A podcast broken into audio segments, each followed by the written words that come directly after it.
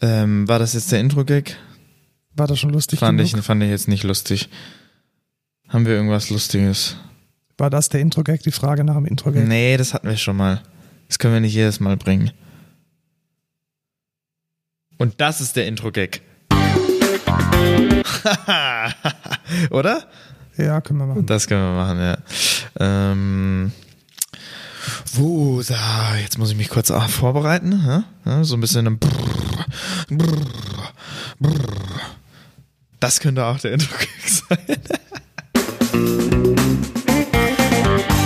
Hallo und willkommen zur 23. Folge Code Culture Podcast. Ich bin Lukas Und ich bin Markus. und herzlich willkommen hier wieder zu Spaß und Nerdkultur. Wir stellen euch heute vor, was in der letzten Woche so passiert ist in der Informatikwelt. Kann es sein, dass du ein bisschen zynisch bist gerade?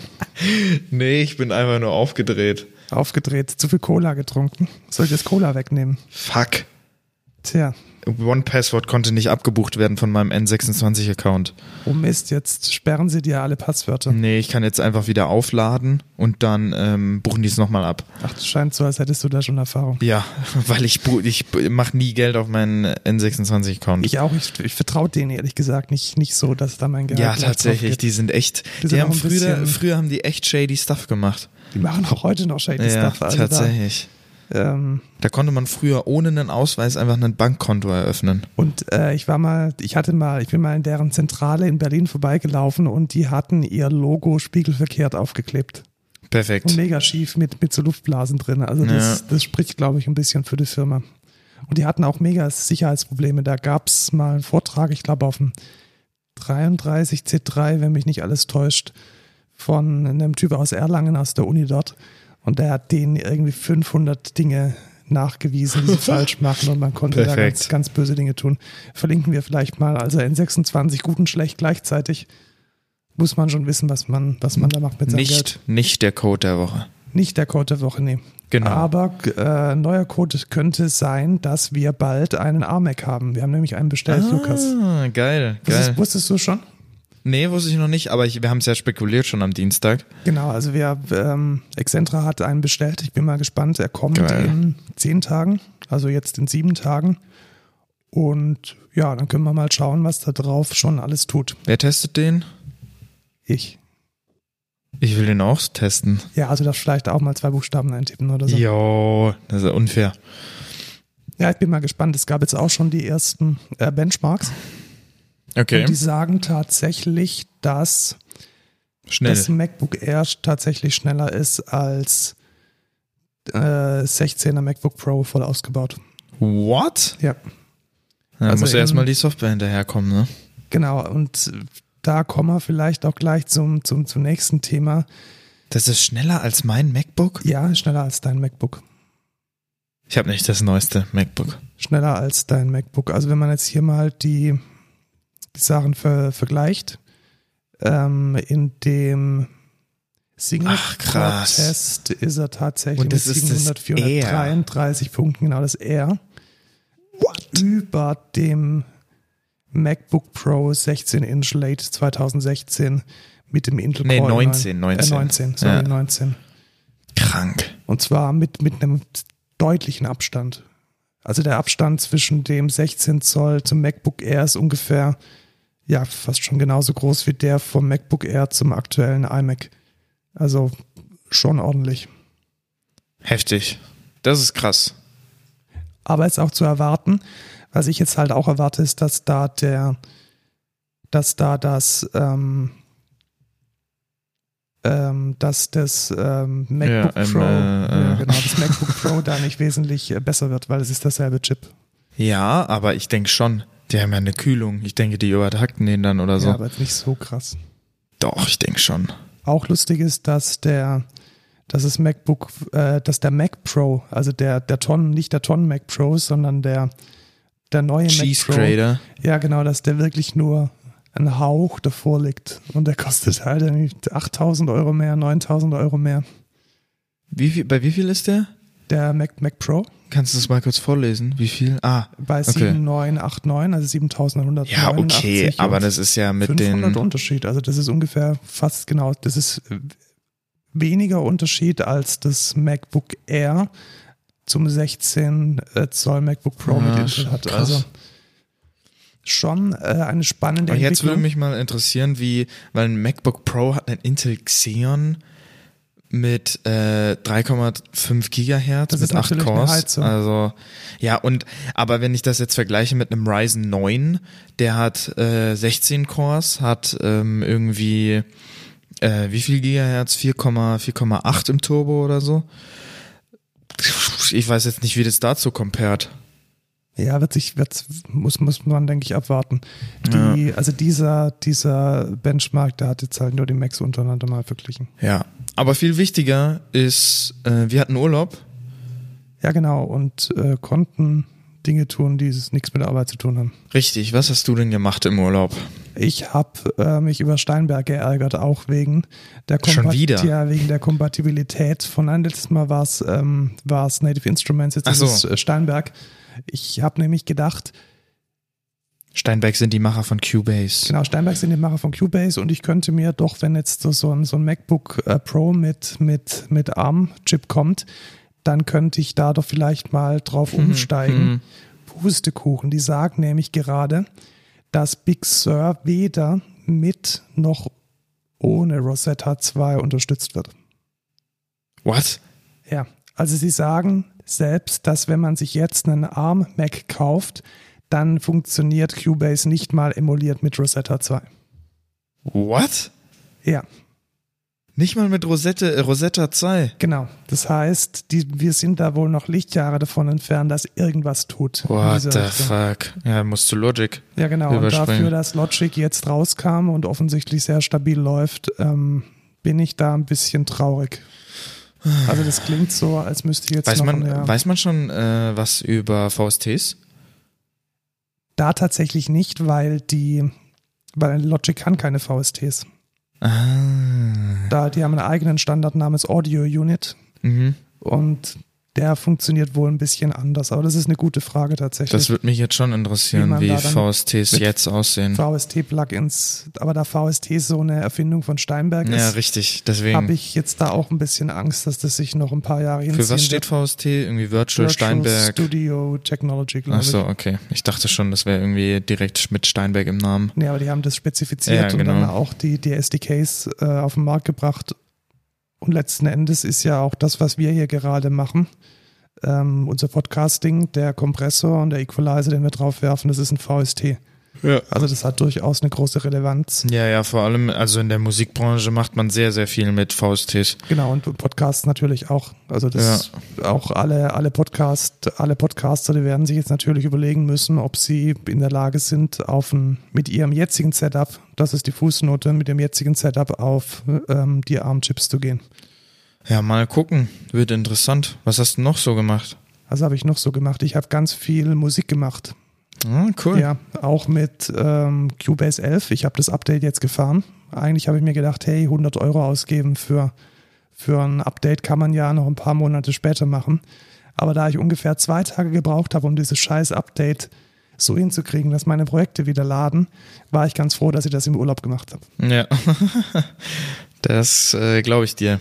Deswegen jetzt auf Cubase 11 und alles ist nice. Was hast du denn gemacht? Ich habe Serien geguckt. Also ich habe endlich äh, Breaking Bad fertig geguckt.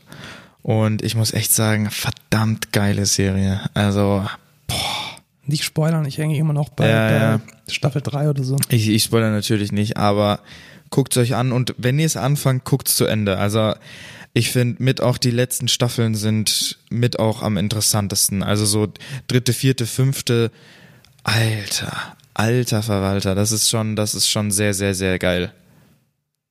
Muss ich, muss ich echt zugeben.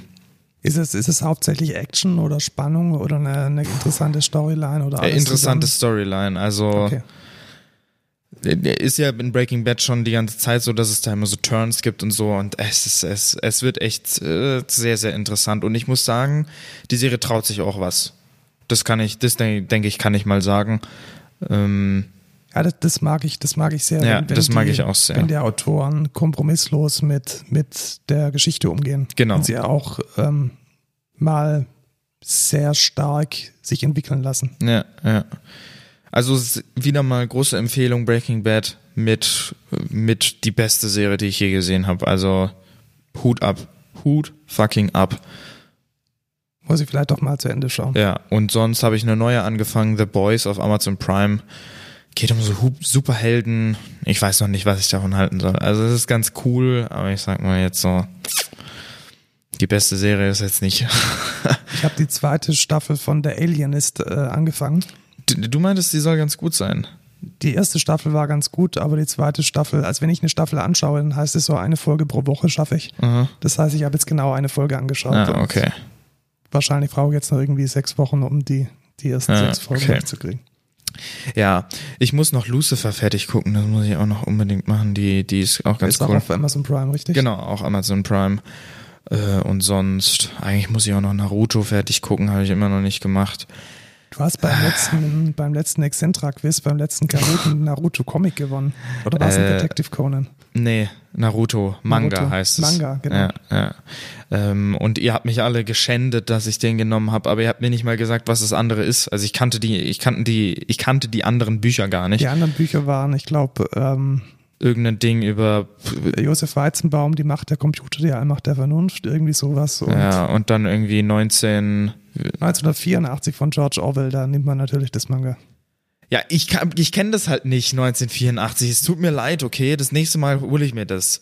Genau, dann musst du beim nächsten Kahoot wieder besser werden. Ja, klar. Dann, ähm, Nächstes Kahoot gewinne ich auch noch. Easy. können, können wir mal wieder eins Locker, easy. Ja, schwierig. Ich habe in dem im Urlaub auch Podcast gehört, unter anderem die Lage der Nation Folge 214 und ich war sehr froh drüber, dass sie dieses Thema, das wir letzte Woche schon angesprochen hatten, nämlich dieses Verschlüsselungsthema in der EU, dass sie das noch kritischer sehen als wir tatsächlich, weil es geht tatsächlich darum, Kryptographie, wirksame Kryptographie zu verbieten. Ja, tatsächlich. Und Also dann die- hat es gar keine Grenzen mehr. Genau, also das wäre ein extrem starker Eingriff in die, in die Informationsfreiheiten und die Bürgerrechte. Also ich kann mir nicht vorstellen, dass das mit, mit den demokratischen Politikern, die hoffentlich im EU-Parlament sitzen, durchgeht. Kann ich mir nicht vorstellen. Ja. Also wir sind gerade noch in so einer, in so einer Phase äh, von dieser Gesetzbildung, in der es noch nicht mal einen Gesetzentwurf gibt. Es wird nur diskutiert Ja, dann dauert es ja noch locker dann dauert es noch fünf Und ich, Jahre Genau, oder ich so. kann mir nicht vorstellen, dass da was ähm, in dieser Strenge beschlossen wird, aber es ist, denke ich, ein ganz, ganz, ganz starkes Warnsignal, dass es offensichtlich Politiker gibt, die diese Autokratengesetze durchbringen wollen und die danach streben, dass ähm, der Staat letzten Endes in jede Kommunikation reinschauen kann. Und das darf es nicht geben. Also zu einer Ja. gesunden Demokratie gehört auch ein gesundes, eine gesunde Privatsphäre. Ja. Das denke ich auch. Das ist, glaube ich, sogar das wichtigste Merkmal einer Demokratie, weil wenn wir mal die Diktaturen und die autokratischen Regime der letzten Jahrzehnte und Jahrhunderte anschauen, dann ist es immer die Privatsphäre, die gelitten hat und die dann dafür gesorgt hat, dass großes Unrecht geschieht. Ja, tatsächlich. Ähm, ich habe noch, oh, das könnte vielleicht auch interessant sein, wenn wir jetzt schon bei so Politik sind und so und so Rechte, Menschenrechte. Ähm, äh, ein sehr guter Kumpel von mir hat mir den neuesten Beitrag von Jan Böhmermann ge geschickt. Und zwar hat er einen Beitrag zum VW-Konzern gemacht. Oh, spannend. Äh, sehr, sehr interessant. Und zwar ging es da jetzt mal so grob zusammengefasst. VW ist ja da äh, damals äh, durch Hitler auch hat ja den Käfer massenproduziert etc. pp. Und die meinten ja, ja, das wollten sie gar nicht. Äh, wir wurden ja gezwungen unter unter SS und was weiß ich nicht alles. Und äh, nachweislich äh, haben die sogar gefragt, ob die noch mehr Zwangsarbeiter haben können oder äh, mehr Leute aus dem KZ äh, für sich arbeiten lassen. Und ähm, danach haben sie gesagt, es passiert nie wieder, haben in Brasilien genau das gleiche gemacht, unter einem Dikta, unter einer Diktatur äh, Zwangsarbeiter ausgenutzt und äh, haben dann nochmal das gleiche in Afrika gemacht und machen jetzt das gleiche in China, in, in ach ich weiß gar nicht mehr, wie es heißt, äh, da werden die ja die Uiguren oder so, äh, werden da ja, in Die KZs muslimische Minderheit. äh, genau, werden da ja in KZs ähm, festgehalten und die bauen in Zentrum von irgendwie so 30 KZs, wo irgendwie eine Million von denen sind, bauen die, die äh, ein neues Riesenwerk für VW. Äh, ja, well fucking played. äh, Finde ich äh, kritisch auf jeden Fall. Ja, das ist tatsächlich ziemlich doof. Und jetzt erinnere ich mich, ich habe tatsächlich nicht den Beitrag selbst gesehen, sondern eine Berichterstattung davon. Ich glaube in der Taz oder in der im Spiegel stand's. Und die haben auch gemeint, ist sehr gut recherchiert, hat jetzt keine irgendwelche Geheimnisse Ja. äh, preisgegeben. Also es war jetzt nicht so, dass das nicht schon früher bekannt war, aber hat es halt echt gut zusammengetragen, Ja. um dann auch mal eine Gesamttragweite von diesem Handeln, welches sich über Jahrzehnte hinwegzieht, äh, darzustellen. Ja, richtig. Übrigens geht es BMW, also hier vor unserer Haustür in München, die haben das nicht wesentlich besser gemacht, aber ich denke, die haben die NS-Zeit sehr, sehr gut aufgearbeitet im BMW-Museum. Mhm. Also wer da mal Zeit hat in München neben der BMW-Welt, ist so eine, so eine Helix und da ist das BMW-Museum drin. Und da ist auf der, auf der ganz oben, also sozusagen direkt unterm Dach, unterm Glasdach, eine, eine sehr eindrückliche Ausstellung, in der die, die Zwangsarbeitssituation im Kontext von BMW aufgearbeitet wird und ziemlich transparent dargestellt. Das fand ich sehr beeindruckend. Ja. Ähm, hoffen wir, dass äh, VW sich da vielleicht äh, jetzt einen Denkzettel verpasst und äh, mal guckt, ob sie das nicht vielleicht anders angehen können Und es geht am besten, so wie es Böhmermann gemacht hat, mit, mit Presse. genau, Und den Finger ähm, drauf zeigen genau. und öffentlich machen. Richtig.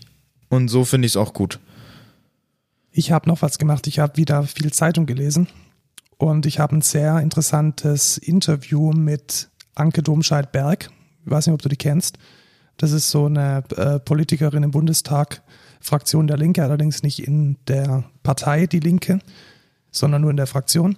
Und die ist relativ stark äh, im Bereich Netzpolitik aktiv und hat da auch einen guten, einen guten Background, war früher bei McKinsey Beraterin in, im Bereich der Informatik. Ihr Mann ist ähm, an vorderster Front bei Wikileaks am Start in Deutschland. Oh, okay, Long krass. story short, sie hat eine sehr, sehr, sehr gute ähm, Einschätzung zur Corona-Warn-App, mit der wir ja unseren Podcast hier gestartet haben, Stimmt. gegeben vor, vor langer, langer Zeit Ja. und ein paar Dinge gezeigt, die einfach noch nicht gut sind. Zum Beispiel, dass ganz, ganz wenige nur ein positives Ergebnis tatsächlich in der App angeben. Ja, das, das denke ich mir auch. Und das ist das Problem, weil einfach der Prozess kacke ist. Mhm. Oder dass dieser ganze PIN-Prozess, äh, wo, wo äh, man Tests, die nicht komplett digital ablaufen, über eine Telefon-Hotline managen muss, dass das letzten Endes überhaupt nicht funktioniert und dass die einzigen, die wirklich gut durchlaufen, die einzigen Prozesse sind halt die, die sofort von Anfang an äh, mit diesem QR-Code und dann mit dieser App verbunden sind. Also man kann ja auch sein positives Ergebnis direkt in der App sehen. Mhm. Und auch dieser Prozess funktioniert nicht, wenn da dieses Telefon mit im Spiel ist. Und es war eine sehr, sehr, sehr gesunde Einschätzung, die genau an den richtigen Punkten den Finger in die Wunde legt. Und wer, wer sich dafür mal interessiert, dass Digitalisierung nicht nur bedeutet gute Software, sondern auch gute Prozesse, dann äh, ist dieses Interview sehr zu empfehlen. Zack, Prozess gescheitert heißt die Überschrift. Und das ist, denke ich, relativ ähm, stellvertretend für diese Corona-Warn-App, die noch nicht so wirklich rund läuft. Ja, ja. Fand ich sehr spannend. Ja. Und auch sehr spannend fand ich mal einem weiteren Thema nachzugehen, welches wir in den letzten, in den letzten Wochen und Monaten hatten. TikTok. TikTok. Ähm, TikTok hat jetzt selbst gesagt, äh, was ist denn jetzt eigentlich los? äh, Trump. Äh, Der Titel ist ja geil. TikTok says the Trump administration has forgotten about trying to ban it. would like to know what's up. Also, die, well fucking played. also ich glaube, äh, Trump hatte jetzt irgendwie andere Themen die letzten Wochen, Monate. Ja. ähm, musste irgendwie sein Four Season Total Landscaping buchen und hat sich dann nicht mehr um TikTok gekümmert. Und demnach scheint wohl alles beim Alten zu sein. Ja. Also irgendwie groß aufgekocht, Und dann nichts passiert. da nichts passiert. Ja, ist auch die Frage, was da noch passieren wird, jetzt wo Biden ja gewonnen hat. Aber Ich denke, dass da nichts mehr passiert. ja, ich denke auch nicht. Ich frage mich, ob da noch was passiert mit äh, Huawei in dem Sinne. Ja, das könnte sein. Also ich glaube vor allem, dass da auch in Europa was passiert, weil ganz viel der 5G-Infrastruktur wird über Huawei oder Huawei, wie man es auch immer aussprechen Huawei mag. Äh, ist eine, die native, also die originale Aussprache. Ja, aber ich glaube, in Europa sagt keiner Huawei, sondern alle nur Huawei. Ja. Ähm, whatever. 90 Prozent der, der 5G-Technologie oder eine andere große Zahl kommt tatsächlich von aus China. Und das gilt es zu vermeiden, nach der Meinung ja. naja. von vielen. Sehe ich auch so ein bisschen, weil letzten Endes ist es ein regimetreue, eine regimetreue Firma. Und dass es in China gerade nicht besonders gut um Grundgesetze und Menschenrechte steht, das wissen mhm. wir alle. Und ob wir da diese Technologie, die potenziell das Zentrum und die Zentrale einer neuen Infrastruktur ist, unter die Obhut eines autokratischen Systems stellen wollen, weiß ja. ich jetzt nicht so. Hongkong kämpft ja immer noch, soweit ich weiß. Ja, genau. Also, also das ist ja auch wieder ein bisschen unter den Teppich.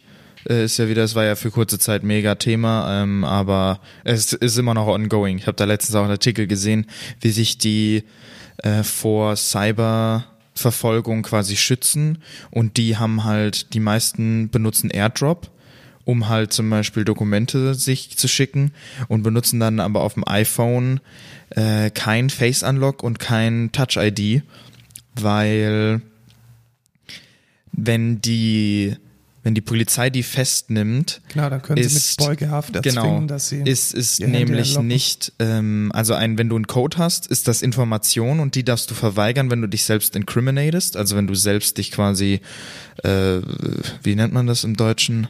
Belastest. Genau, wenn du dich selbst belastest.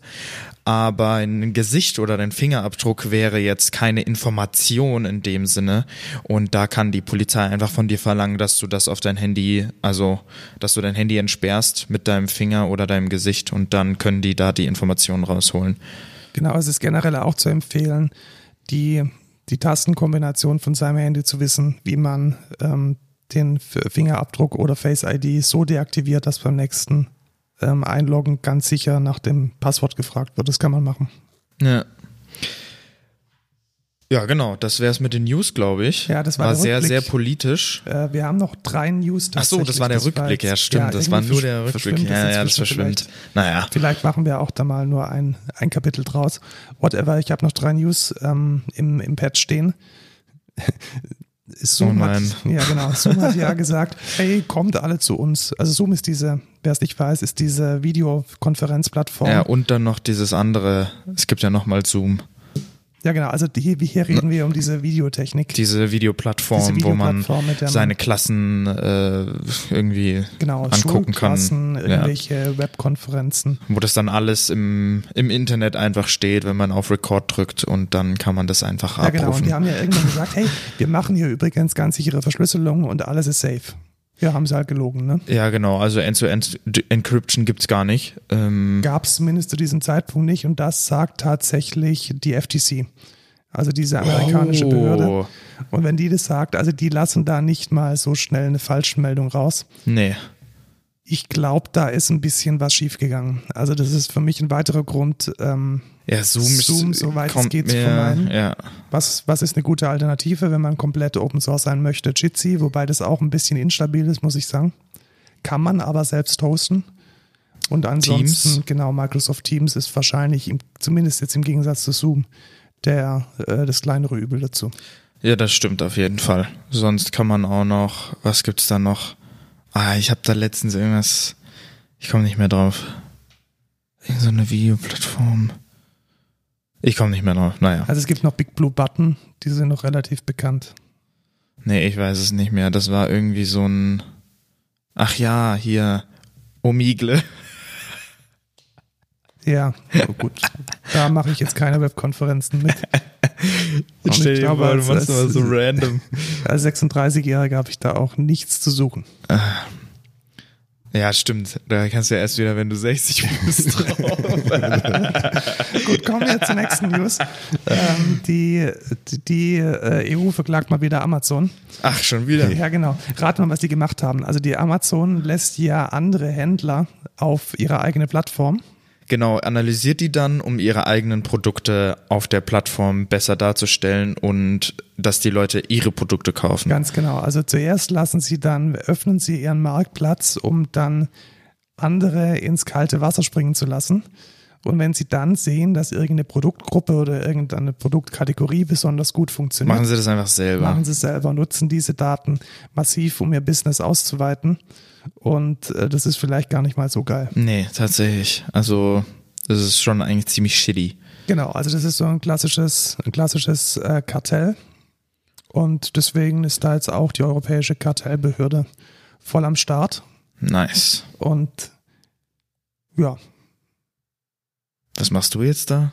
ich krieg ähm, Unsichere Passwörter. Genau, ich krieg den Hinweis jetzt live und in Farbe, dass eine, ja, das ist auch ein geiles Feature von OnePassword. Ich habe gerade ein, eine Nachricht bekommen, dass, ähm, Kompromittierte Genau. Website. Ja, ja, das hatte ich auch. dass ähm, eine, eine Plattform, die ich benutze, um Mockups zu machen, dass die offensichtlich irgendwie in den letzten 24 Stunden kompromittiert wurde. Finde ich eine spannende Info. Ja. Naja, aber geht's weiter mit den News. Genau. D die letzte News. Wie schaut denn dein Instagram aus, Lukas? Ach so, ja, das. Oh mein Gott. Instagram, also ich muss sagen, das neue Design ist scheiße. Ähm, Also Instagram hat ein neues Design. Soll ich dir ein Geheimnis verraten? Ich hab's noch gar nicht. echt? Ja, du ich bin, noch auf, Lacker. dem- ich bin noch auf dem alten. Ähm, es ist natürlich immer, immer so ein Design-Change, vor allem so, wie, so gravierend wie der jetzt ist, ist immer ungewohnt und im ersten Moment ist es immer kacke, aber mh, es growt meistens an die User. Bei dem Update muss ich sagen, Alter, es will halt keiner. Also es gibt jetzt unten in der, in der Leiste Ja, ich weiß, wer es will. Die Leute, die bei Instagram das äh, Geschäftsmodell entwickeln. Ja, ja, genau. Also die, die pushen jetzt ihren Shop und da muss ich auch fragen, what the fuck? Wer auf Instagram Sachen kauft, hat, glaube ich, die Kontrolle über sein Leben verloren. Und noch besser natürlich merken sie jetzt, wie sie rechts von TikTok überholt werden. Ja. Und natürlich Und werden jetzt machen sie jetzt einen Button für Reels, was Exakt. ein, einfach TikTok ist. Genau. Ja. Also ich finde es schon relativ frech. Sie haben ja, am Anfang war es ja eine, eine reine Bilderplattform. Dann haben sie gemerkt, dass Snapchat anfängt mit Stories sehr großen Erfolg zu haben. Nee, nee, anders ist es, anders ist es. Sie hatten, es war eine reine Bilderplattform, dann haben sie gecheckt, oh, Wein hat, hat Videos, oh, wie cool, so sieben Stimmt, Sekunden und dann, dann Videos. konnte man im Feed sieben Sekunden Genau, dann Videos konnte haben. man im Feed Videos reinmachen. Und dann haben sie gecheckt, oh, Snapchat hat Stories. Voll geil. Machen wir das einfach auch? So, jetzt haben sie gecheckt, oh, TikTok, TikTok hat hier ähm, hochkante Videos. Das hatten sie vorher schon. Und zwar, sie haben gecheckt, oh, YouTube ist mega erfolgreich. Machen wir mal IGTV. Machen wir mal IGTV, was niemand genutzt hat, by the way. Niemand hat IGTV genutzt. Ich glaube, ich habe keine drei Sekunden jemals da irgendwas angeschaut. Da konnte man dann Videos, die länger als eine Minute sind, äh, hochladen.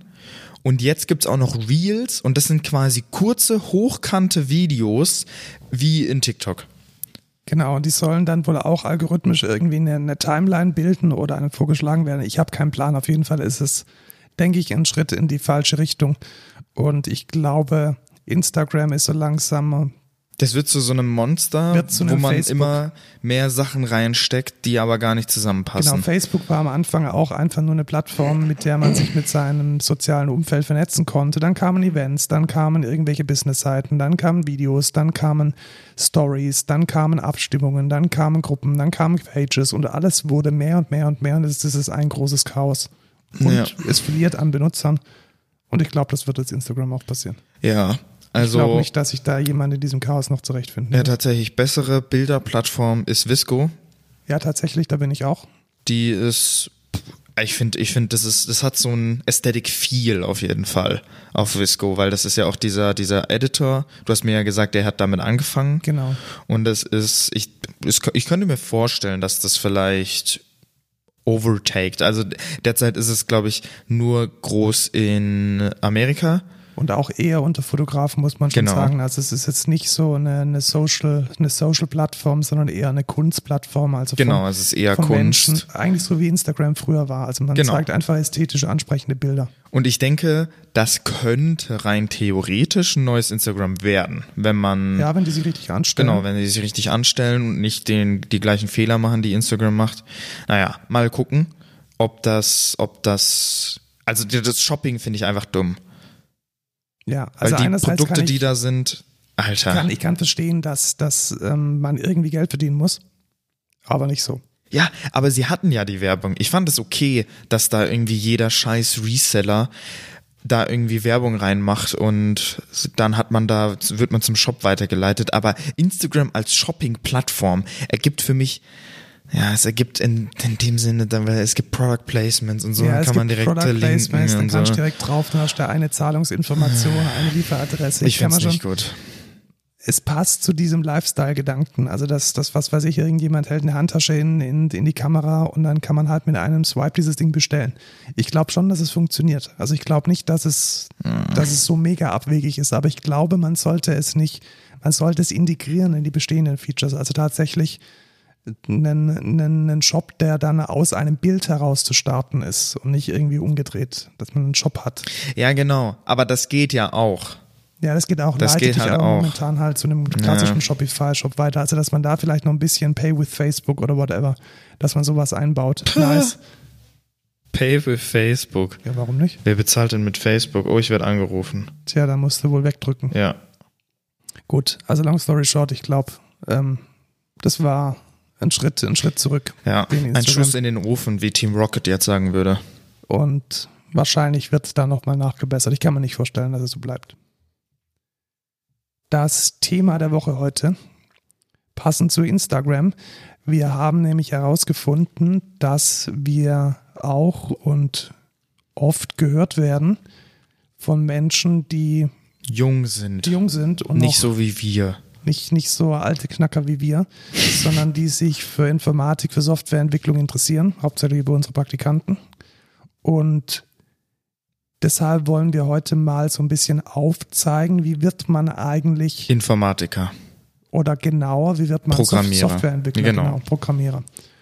Und Da wollen wir im ersten Schritt wollen wir über die Motivation reden. genau, weil das ist, glaube ich, im aller, allerwichtigsten, bevor Richtig. wir uns dann dem Thema Was für Ausbildung genau, was für widmen. Schritte gibt's? Genau, Ausbildung, also klassische Ausbildung im dualen Studium. Prinzip oder dann eben das Studium. Genau. Was, was, was ist, sollte denn die Motivation oder was sollten denn so Charaktereigenschaften von einem guten Developer, von einem guten Programmierer sein? Man sollte computeraffin sein im ersten Schritt. Also Genau. umzugehen mit einem Computer und so Konzepte verstehen, ist, glaube ich, ganz, ganz wichtig. So, warum passiert was, was da jetzt gerade passiert im Computer? So, sowas. Genau, man sollte die, vielleicht kann man so formulieren, man sollte Bock haben, hinter die Kulisse zu schauen von dem, Genau. was da Tag ein, Tag aus auf dem Bildschirm, auf dem Smartphone oder im Web passiert. Ja. Also man sollte so eine in gewisser Weise Lust an der Dekonstruktion haben. Man, man muss Bock drauf haben, dieses System, das man da hat, und wenn es nur eine Google-Anfrage ist, wenn es nur irgendwie Videos auf TikTok anschauen, was passiert da technisch und welche Komponenten, welche Systeme, welche Konzepte sind da am Start. Wenn einem das interessiert, also jetzt mal übertragen aufs Auto, man fährt nicht nur das Auto, sondern man macht die Motorhaube auf, man schaut mal den Motor an, man überlegt sich, wie sich das mit der Kraftübertragung funktioniert, wie das mit, Aber das juckt ja keinen. ja, uns juckt es nicht, aber eine Richtig, Maschinenbauer muss es Computer. natürlich jucken. Wir, wir interessieren uns nur für Computer. Genau, es, es ist wichtig, dass man weiß, wie so ein Computer, dass man den aufbauen kann und so. Ich glaube nicht. Also Ah, Na, ich finde es, ich finde, ich finde es jetzt nicht schlecht. Ja, aber man, man, man muss das, glaube ich, ein bisschen trennen. Also viele Leute denken immer so, ein Programmierer ist jemand, der sich, der, der Computer zusammenbauen kann. Nee, Kann ich zum Beispiel nicht. ich schon. Also ich sage ganz ehrlich, ich kann es nicht. Ich kaufe mir so einen Computer von der Stange und der tut halt. Nee, ich weiß schon, ähm, wie ich den zusammenbaue, was für Komponenten ich brauche und so. Aber da bin ich Aber auch, brauchst weil du das, ich. Brauchst du das während der Arbeit? Wahrscheinlich Nee, nicht. Nee.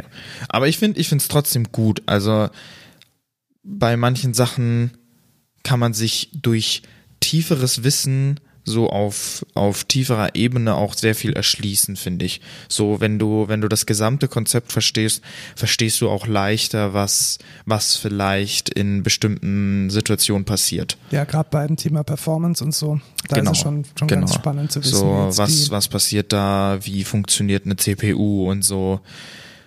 Ist, finde ich, auch ein interessantes Thema und es ist jetzt, ich sag mal, Ist jetzt nicht schlecht, auch für Genau. einen Entwickler. Ist gut, wenn man das weiß, aber der klassische Softwareentwickler, der dann oberhalb des Betriebssystems entwickelt, für den ist das selten, selten wichtig und selten relevant. Genau.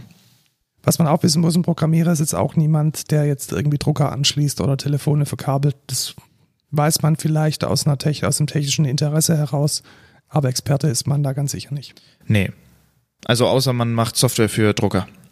Ja, genau, aber das ist jetzt Genau. wieder ein Spezialgebiet. Ich kenne, Ja. glaube ich, niemanden, der Software für Drucker macht. Naja, wir können ja mal bei Xerox anfragen und dann ähm, fragen, was die da für Scheiße machen. Dann braucht man eine ziemlich, ziemlich, ziemlich hohe Frusttoleranz.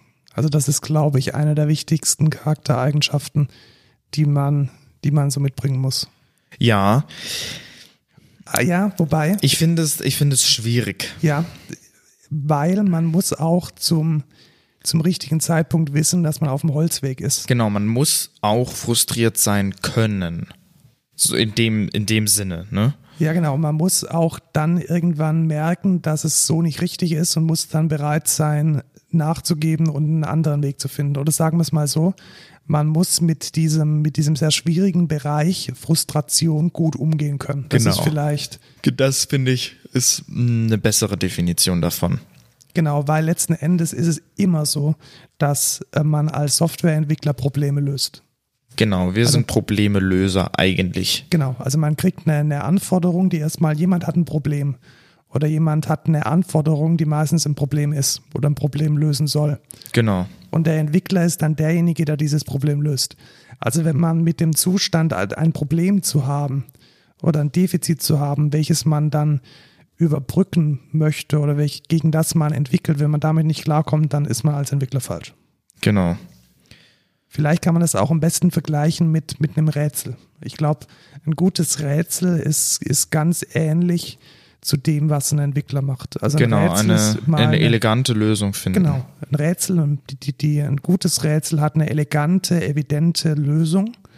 Und das Problem ist vielleicht jetzt auf den ersten Blick komplex oder schwierig. Mhm. Aber die Lösung, die ist gut, evident, einfach und für jeden Funktioniert. ersichtlich funktioniert. Ja. Und das ist, glaube ich, so der Bereich, wie man sich den, den Softwareentwickler von seiner intrinsischen Motivation vorstellen muss oder die Softwareentwicklerin. Mhm. Also nochmal zusammengefasst, man muss gut mit Frustration umgehen. Man muss einen Spaß daran haben, hinter die Dinge zu schauen und Probleme gut lösen zu können. Mhm. Und wenn man es am besten vergleichen kann mit etwas, dann mit dem Lösen von Rätseln. Ja. Und man sollte Interesse am Computer haben, weil jetzt insgesamt, das ist natürlich, äh, es hängt alles mit dem Computer zusammen. Und ganz praktisch, man muss mit diesem Ding schnell und gut arbeiten können. Also Aber nicht im ersten Schritt. Also das kann auch Schritt. noch werden. Ja, aber ich habe immer so das Gefühl, wenn man das, also wenn man jetzt drei bis vier Jahre vor dieser Kiste gesessen ist und man findet immer noch nicht den Mauszeiger, dann wird es auch nichts mehr. Dann braucht man Mac, weil dann wird der irgendwann ganz groß. Ja, oder wenn man irgendwie nicht schnell tippen kann. Also es gibt so, aber das, äh, ich mache einfach für alles, mache ich mir so ein Hotkey und dann paste ich immer alles für jedes Wort. Mhm. Ich kann, ich kann zum Beispiel nicht wirklich schnell tippen. Also es geht. Ja, aber du, du, du sitzt vor dem Rechner und es fühlt sich gut an. Ja, dich. das stimmt. Und es gibt auch Menschen, die sitzen vor diesem Rechner und das, der Rechner fühlt sich wie ein Fremdkörper an. Ja. man, man hat da so ein bisschen Angst davor. Es ist kein Werkzeug, sondern es ist so ein un, unverständliches Etwas. Genau. Und ich glaube, das darf man nicht mitbringen. Richtig. Man Also- muss wissen, wie man damit äh, umzugehen hat. Und äh, wenn man das noch nicht kann, muss man es lernen. Genau. Und vielleicht habt ihr jetzt auch gemerkt, wir haben jetzt gar nicht irgendwie gesagt, man muss gut sein in Mathe, man muss in Informatik eine, eine Eins haben oder so. Das ist auch gut, wenn man das hat. Aber ich glaube, diese Dinge, die wir jetzt genannt haben, sind jetzt erstmal die Grundmotivation. Genau. Und Um man sollte in Informatik eine. Eins haben. Ja, es ist auf keinen, keinen Fall ein Fehler. Ja, aber, aber auch in Informatik in der Schule geht's auch nicht ums Programmieren, sondern da geht's, äh, du machst irgendwie Excel oder äh, ich mache jetzt CAD-Software und das hat dann auch nicht wirklich was mit Softwareentwicklung zu tun. Also, genau, also Informatik in der Schule ist noch ein ganz anderes ja, Thema. genau. Also, genau. Ziemlich broken. Übrigens, ich möchte, bevor ich es vergesse, noch einen Punkt hinzufügen, weil man kann auch ein Softwareentwickler werden ohne ein Studium, ohne ja Quereinsteiger. Ich, möchte Freelancer mit aufnehmen in die Liste. Ja, ich weiß, was du meinst, so diese, diese Digital Natives. Genau, ich bin ich bin hier Freelancer und mache irgendwie Webseiten, sind für mich auch Softwareentwickler oder ich mache hier ein Python-Skript für dich, in dem ich ein Freelancer bin, ist für mich genauso ein Informatiker wie jetzt jemand, Ja, der legit. genau, da, da kommen wir dann später drauf. Genau, aber lass uns jetzt mal die einzelnen Möglichkeiten. Also man hat jetzt gemerkt, man hat so Bock auf diesen Computer und man würde gerne Software schreiben. Genau. Das hat man jetzt äh, erkannt. Und jetzt gibt Richtig. es da natürlich eine gewisse Fertigkeit, die man erlernen muss. Fertigkeit? Ja, ne, also man Fähigkeit. Fertigkeit Nee? und Ferti- Fähigkeit. Was heißt Fertigkeit? Das ist selber wie Fähigkeit. Ah, okay, gut. Du hast, man- ich glaube, du hast es gerade erfunden. Ich google es kurz. Ja, mach mal. Äh, die man erfüllen muss, um handwerklich und auch von den Konzepten, die man dann umsetzen Tatsächlich. möchte. Das Wort gibt's. Ja, hast du wieder ein neues Wort gelernt. Die Fertigkeit. ja. Bei der Ausführung bestimmter Tätigkeiten erworbene Geschicklichkeit, Routine, Technik. Das trifft es doch relativ gut, oder? Kenntnisse, Fähigkeiten. Krass. Fertigkeit. Ja. Also man braucht diese Fertigkeiten und es gibt verschiedene, verschiedene Möglichkeiten, sich die anzueignen. Und so die zwei wichtigsten, die sind hier sogar in einem Podcast vertreten, weil Lukas, du hast eine Ausbildung gemacht. Genau, das ist der hab, bessere Weg. Und ich habe den besseren Weg gemacht, Nee, nee, nämlich nee. äh, studiert. Nee, nee, nee. Ausbildung. Das ist der Studium, man lernt das Ausbildung, Ausbildung, Studium. Ausbildung. Wir können ja unsere Hörer entscheiden lassen, indem wir jetzt beides mal vorstellen. Ja, okay. Dann darf ich aber die Ausbildung Ja, vorstellen, natürlich, ich oder? habe ja keinen Plan davon, Geil. obwohl ich ein Ausbilder war. Okay. Ich habe eine Ausbildung zum Fachinformatiker für Anwendungsentwicklung gemacht. Welche, welche Fächer gibt's denn da noch? Also du warst jetzt Anwendungsentwickler und dann gibt's Welche aber noch Fachrichtungen? Fachrichtungen. Genau, ja. es gibt auch noch den FISI, das ist der Fachinformatiker für Systemintegration. Und es gibt jetzt auch noch den Fachinformatiker für Daten- und Prozessanalyse und den Fachinformatiker für digitale Vernetzung. Und ich versuche das alles immer so schnell wie möglich zu- auszusprechen, damit die Leute immer denken, boah, das ist ja mega lang, das ist ja mega kompliziert und so. Ähm, ja. Aber Fachinformatiker für Anwendungsentwicklung ist Das ist der eigentlich Klassiker, mit dem man dann Programmierer wird. Genau, Softwareentwickler. Ja. Und der Fisi ist der Kabelaffe. Äh, ich meine natürlich der der Systemadministrator Administrator in dem Sinne, also der kümmert sich um Netzwerke im ersten Schritt und um Rechner, um Rechenzentren, äh, Firewalls, so Kabel, LAN, VLAN etc. pp. Also das ist auch eine wichtige Aufgabe und die kann auch spannend Und- sein. ja, und, und man ich muss nicht finde- immer nur Kabel stecken. Genau, und dieses Kabelaffe, das ist einfach nur eine Meme. Ich meine das nicht ernst. Ich finde, ich finde die Fisi-Fachrichtung auch mega interessant und auch so Serververwaltung und so finde ich persönlich auch ziemlich ansprechend, muss ich sagen. Also geht mir genauso, das ist fast schon ein Hobby von mir. Also ich habe auch irgendwie so einen V-Server rumstehen und mache hier zu Hause Dinge mit meinem Raspberry Pi. Es macht auch schon Spaß. Genau, und ich habe selber auch einen V-Server und ich verwalte den und ich interessiere mich für so, ja, wie funktioniert jetzt VLAN, wie mache ich hier mein Netzwerk, wie glieder ich das, DHCP etc. Das ist, das ist so, was der FISI eigentlich macht und in, in der Ausbildung lernt man da viel von allem. Genau, also man muss halt einfach Aussagen so stark unterscheiden, tun die sich gar nicht. Also ich glaube, die ersten zwei von drei genau. Lehrjahren sind, sind gleich. Genau, also Jetzt nochmal so zum, jetzt fangen wir mal ich vorne möchte, an. ich möchte nur kurz, ich möchte Ja. nur kurz sagen, in der Berufsschule unterscheiden sie sich nicht. Das möchte ich einmal kurz in sagen. dem, was man im Ausbildungsbetrieb macht, das ist davon natürlich Genau, das, völlig das unberührt. ist, das ist, davon reden wir jetzt gerade nicht. Genau, aber jetzt lass uns mal vorne anfangen. Also ich bin jetzt, wie alt bin ich jetzt? 15, 16 Jahre alt und ich, Ich war hab- 17. Du warst 17, also man hat im Bestfall eine mittlere Reife. Genau. Also das ist auch der empfohlene Abschluss. Man kann auch, wenn man Glück hat, eine Ausbildung mit einem äh, mit einem Quali machen, aber das ist schon schwierig. Vor allem also man muss einen Quali- Betrieb Quali finden. Ist so was sowas wie, ich glaube Werkrealschule heißt das zum Beispiel in Baden-Württemberg. So ein bisschen ein besserer Hauptschulabschluss. Ich sage aber ganz ehrlich, eigentlich, um ein, so rein aus der Erfahrung, eine, eine gute mittlere Reife wäre schon angebracht. Ja. Aus verschiedenen Gründen. Einmal, weil sehr viele Abiturienten auch Fachinformatiker lernen. Also da ist man dann letzten Endes auch gemeinsam mit Abiturienten in der Berufsschulklasse. Und man hat auch viele Studienabbrecher, die dann auf Fachinformatiker-Ausbildung umschwenken. Das heißt, man ist da eigentlich schon in einem recht erwachsenen Umfeld. Kannst du das bestätigen? Ja, Kann ich so zu 100% bestätigen. Und deshalb ist, denke ich, eine, eine mittlere Reife so das Minimum, das man mitbringen sollte. Ja. Und wie Ähm, funktioniert es denn mit dieser Ausbildung? Also man hat da eine Berufsschule und man hat einen Betrieb, wo man auch was lernt und Dinge tut. Ja. Ich muss kurz eine Nachricht schreiben. Die scheint sehr wichtig zu sein. Ja, das Also war echt, das war echt sehr wichtig. Ähm, genau, also man hat eine Berufsschule, man geht zur Berufsschule. Ähm, bei uns hier funktioniert das immer in Blockwochen. Man hat dann immer zwei Wochen Arbeit, eine Woche Berufsschule. Und ich sag mal so, Berufsschule ist jetzt nicht so geil, weil die Lehrer meistens eher weniger Bock haben und man auch nicht so viel lernt. Aber das kommt auch auf die Berufsschule an, auf die Lehrer etc. Ja, also ich habe auch, ich kenne ja euren Lehrplan und ich muss schon sagen, hat jetzt aus meiner Sicht erkennbare Lücken. Ja, Also selbst wenn man jetzt davon ausgeht, dass man alles davon weiß, so viele wie ich, also viele Dinge sind einfach völlig sinnlos und andere Dinge sind äh, hart an der Praxis vorbei und wiederum andere Dinge sind einfach nicht tief genug. Ja, Und- obwohl ich sa- sagen muss, also wenn man mit dem dritten Jahr vorbei ist, hat man die Basics. Ja, genau, aber man, man hat eine Basis. Aber es Genau. ist nicht so, dass man jetzt da dann am Ende fertig ist und ähm, die Weisheit mit Löffeln gefressen hat Ja. und sich nicht mehr weiterentwickeln Aber, muss. aber man versteht dann wenigstens so Prinzipien wie OOP oder Datenbanken schon auf einem tiefen Level. Also man, man muss dann sagen, Leute, die sich jetzt ohne Unterricht in so eine Datenbank, in eine relationale Datenbank reinfinden müssen, wissen nicht so viel wie jemand, der eine Ausbildung Ja, darin das hat. denke ich auch. Also gerade so die, das kann, das kann man, glaube ich, so abschließen.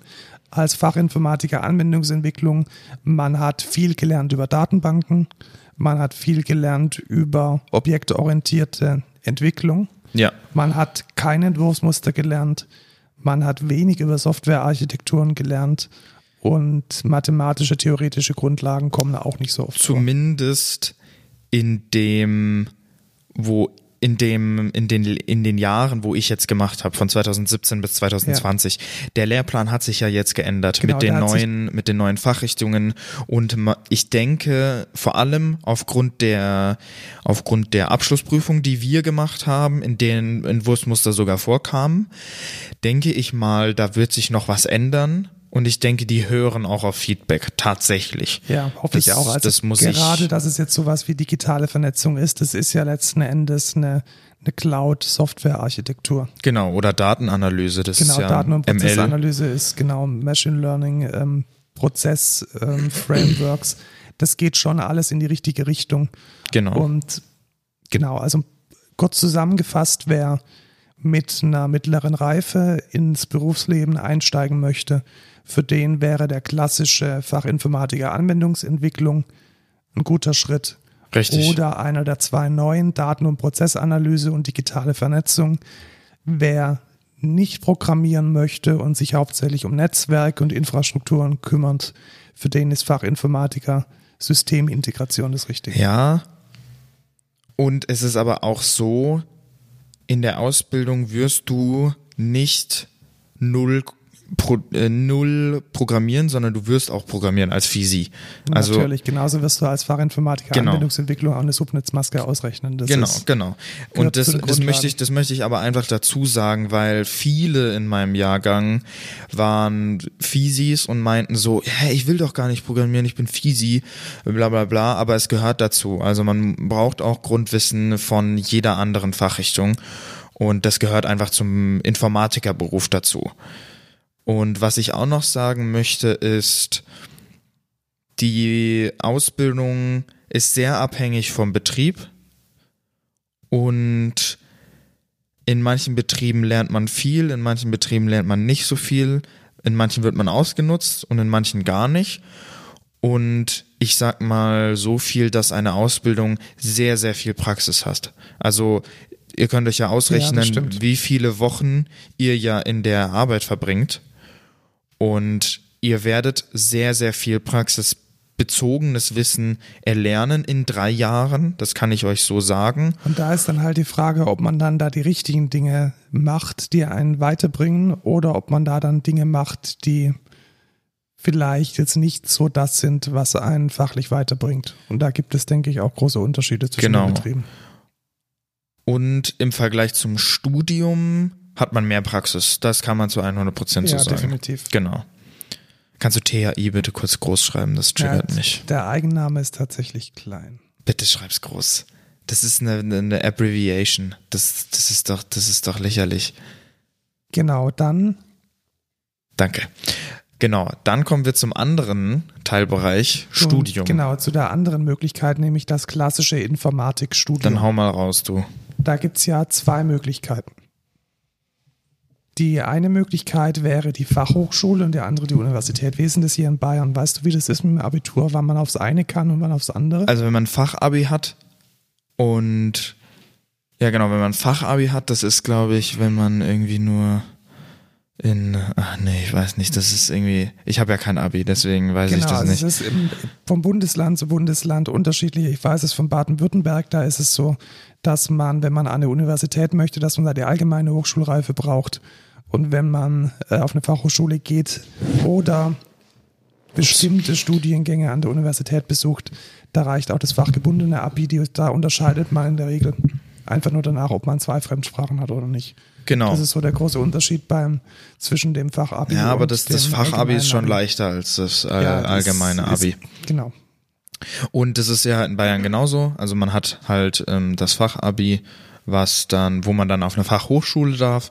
Und man kann aber auch, das habe ich ja letztens gehört, man kann auch ein ähm, fachbezogenes Abitur machen und darin kann man dann für den Themenbereich, in dem man Genau, das da man Fachbezogene hat, auf die Uni gehen. auf die Uni gehen, aber nur für das Fach, also für den Bereich, den man auch, in dem man de, das Abi hat. Ja, und es liegt letzten Endes daran, dass die Universitäten halt einfach frei sind. Das heißt, sie können selbst entscheiden, wen sie aufnehmen und wen nicht. Und Genau. das ist dann tatsächlich von Studienordnung zu Studienordnung auch unterschiedlich. Ja.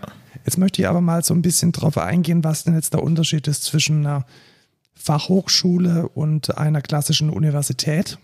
Und ich stelle jetzt da einfach mal die zwei gegenüber, die ich gut kenne. Einmal die THI, da habe ich nicht selbst studiert, sondern da habe ich jetzt äh, zwei Bacheloranden, zwei Bachelorarbeiten betreut und kenne da auch den Lehrplan ziemlich gut. Und das KIT, das kenne ich deshalb, weil ich das selbst studiert habe. Und da auch halt- ist das Beste, die beste Das ist die beste Uni in Deutschland, genau. ein bisschen stolz darf man sagen. Ja, Das- ja, ja. Du würdest ja auch sagen, dass deine Ausbildung das Beste ist, was man machen kann. ja, ist es auch. Also, ja, ist es. Also zu 100 Prozent. Das heißt, bei beiden, bei beiden Aussagen komme ich gut weg, das ist super. Ähm, die, genau, und das KIT, welches dann ähm, auch einen Bachelor of Science in Informatik anbietet. Und wenn man die beiden jetzt mal miteinander vergleicht, dann wird einem relativ schnell auffangen, auffallen, die Fachhochschule ist wesentlich praktischer. Was Oh. bedeutet praktischer? Praktischer heißt, dass äh, Programmieren und das tatsächliche, ich sage jetzt mal, ergebnisorientierte Arbeiten, das angewandte Arbeiten ist an der Fachhochschule deutlich präsenter. Vergleichen wir jetzt zum Beispiel mal die Mathematik, die man in der THI im Bachelorstudiengang hat. Da sehe ich jetzt hier mathematische Grundlagen 1 und mathematische Grundlagen 2. Vergleichen wir das jetzt mal mit dem KIT. Da haben wir höhere Mathematik 1, Analysis 1, lineare Algebra 1, LA und anal- analytische Geometrie 1, höhere Mathematik 2, Analysis 2, lineare Algebra 2 und LA und analytische Geometrie 2, Wahrscheinlichkeitstheorie und Statistik und Numerik. Aber da, in der Statistik hat man doch auch, oder? Nee, glaube ich nicht. Doch, Siehst du es? zu 100 Prozent. Da, im sechsten Semester. Im sechsten Semester tatsächlich Hat man Statistik. Statistik. Gut, ja. das hatte ich, das hatte ich übersehen. Ja, da wollen wir hier der THI nicht, nicht was anderes unterstellen. Genau, also grundsätzlich ist es so, dass ähm, die theoretischen Grundlagen, vor allem was die Mathematik und die theoretische Informatik betrifft, dass die an der Universität deutlich stärker ausgeprägt sind. Also ich kann, Da hätte ich ja gar keinen Bock drauf. ich kann auch sagen, ich weiß es von den Studenten, die ich jetzt betreut habe, man lernt da zum Beispiel ganz konkret, wie man ein Java Surflet implementiert. Das habe ich in meinem Studium nicht gelernt. Dafür habe ich gelernt, Algorithmen in verschiedenen Programmiersprachen zu schreiben und deren Aufwände mathematisch zu beschreiben. Also wie, wie viel, ähm, welche Funktion O von N ähm, für die Eingabelänge n das äh, die obere Schranke ist. Und solche Dinge lernt man dann vor allem in der theoretischen Informatik an der Universität. Ja. Jetzt ist natürlich die Frage, wo schreibe ich mich jetzt ein? Also ich habe jetzt so ein Abitur und ich könnte jetzt auf eine Fachhochschule gehen oder an die Universität. Man könnte jetzt ganz vereinfacht sagen, die Fachhochschule ist leichter und einfacher als die Universität. Das ist aber wahrscheinlich ein bisschen falsch. Die, Oho. Okay. Das hätte ich jetzt nicht erwartet, dass du das sagst. Es ist, glaube ich, verkürzt.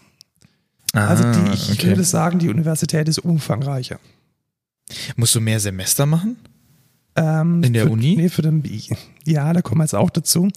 Also ich glaube, beide ähm, gehen von sechs Semestern aus. Puh. Fürs Bachelorstudium. Mhm. Aber ich glaube, die Regelstudienzeit und die tatsächliche Studienzeit ist an der Uni deutlich weiter auseinander.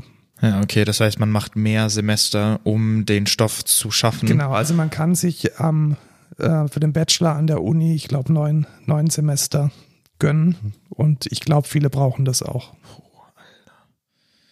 Neun Semester sind dann, wie viele Jahre? Ja, immer durch zwei, also viereinhalb. Ja, okay.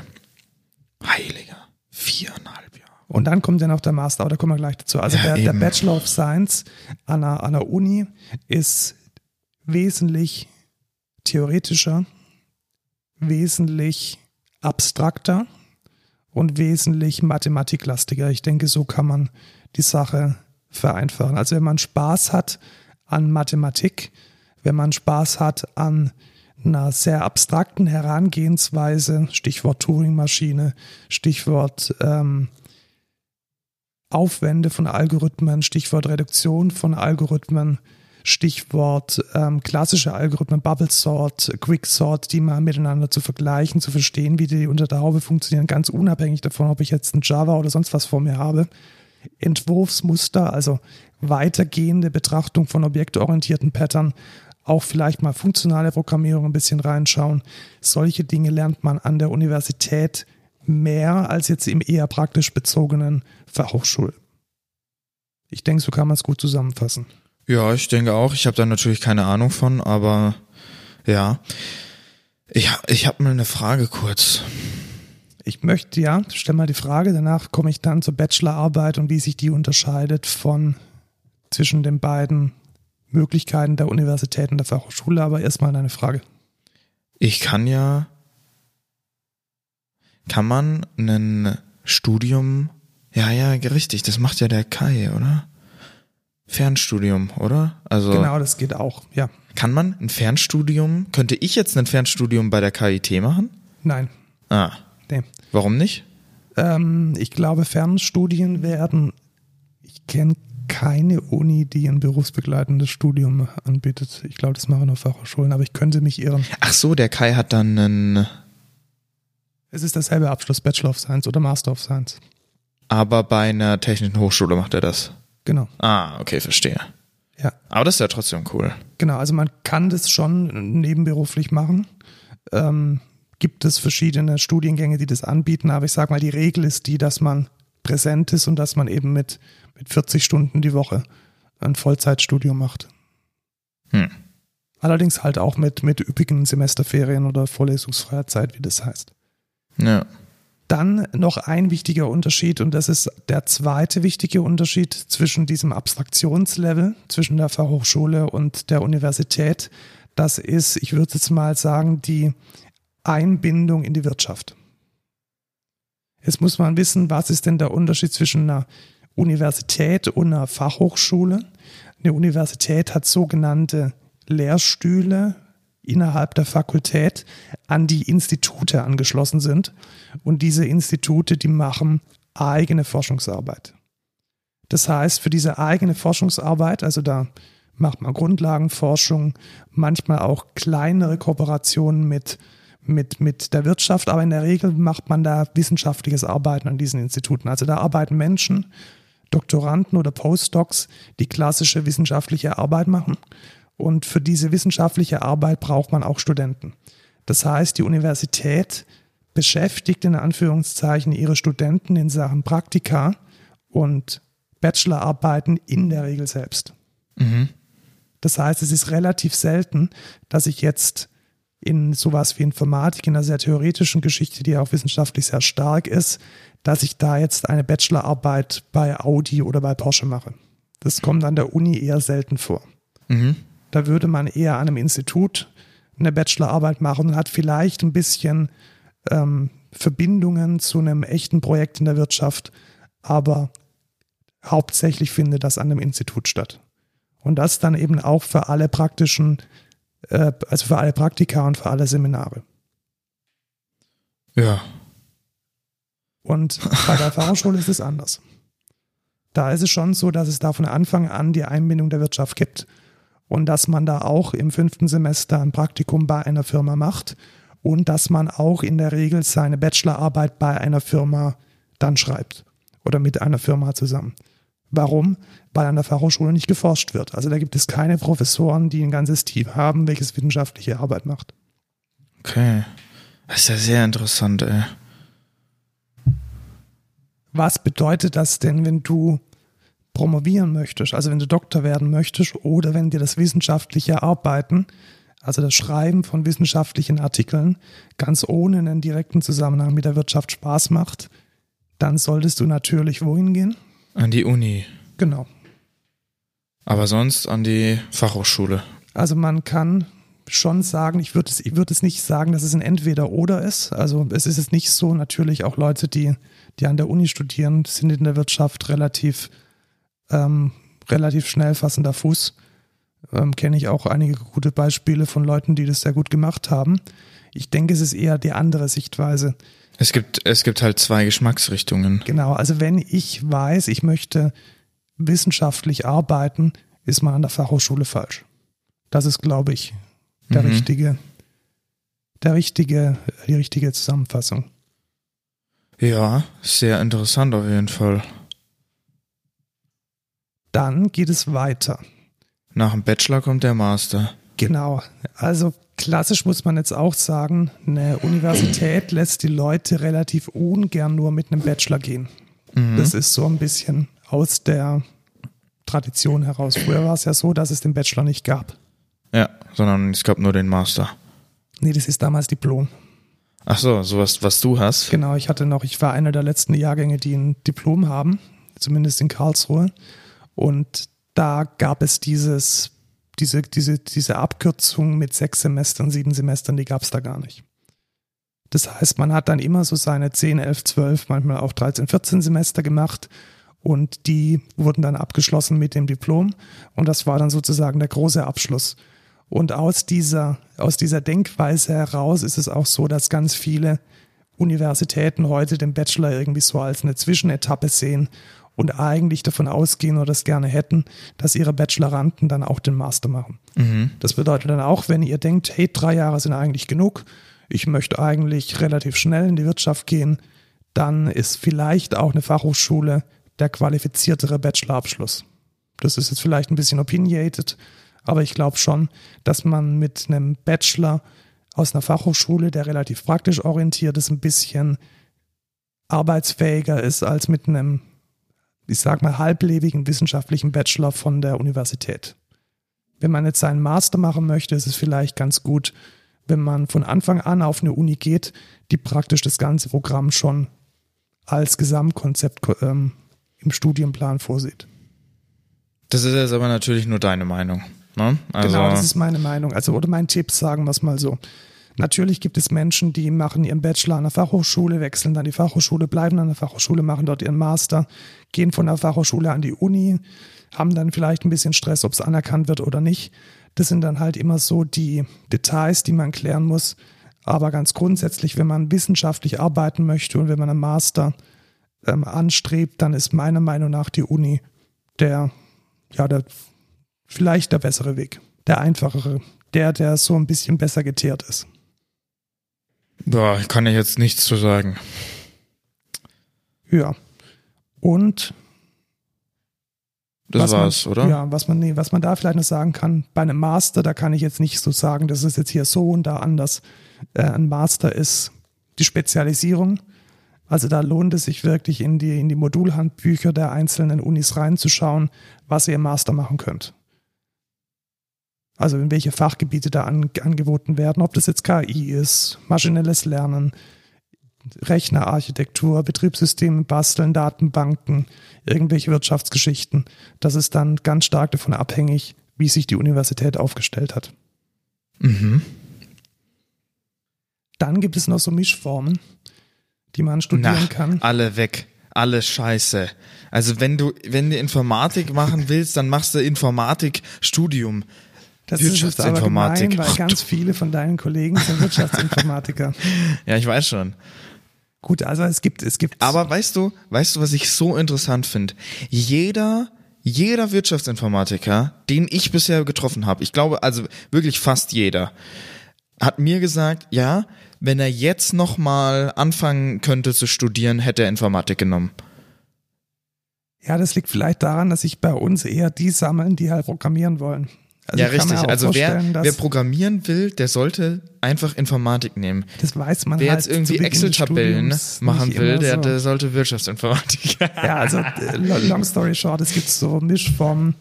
Ähm, ich versuche mich jetzt diplomatisch auszudrücken. Ich bin da auch nicht so der riesige Da fehlt Freund eine.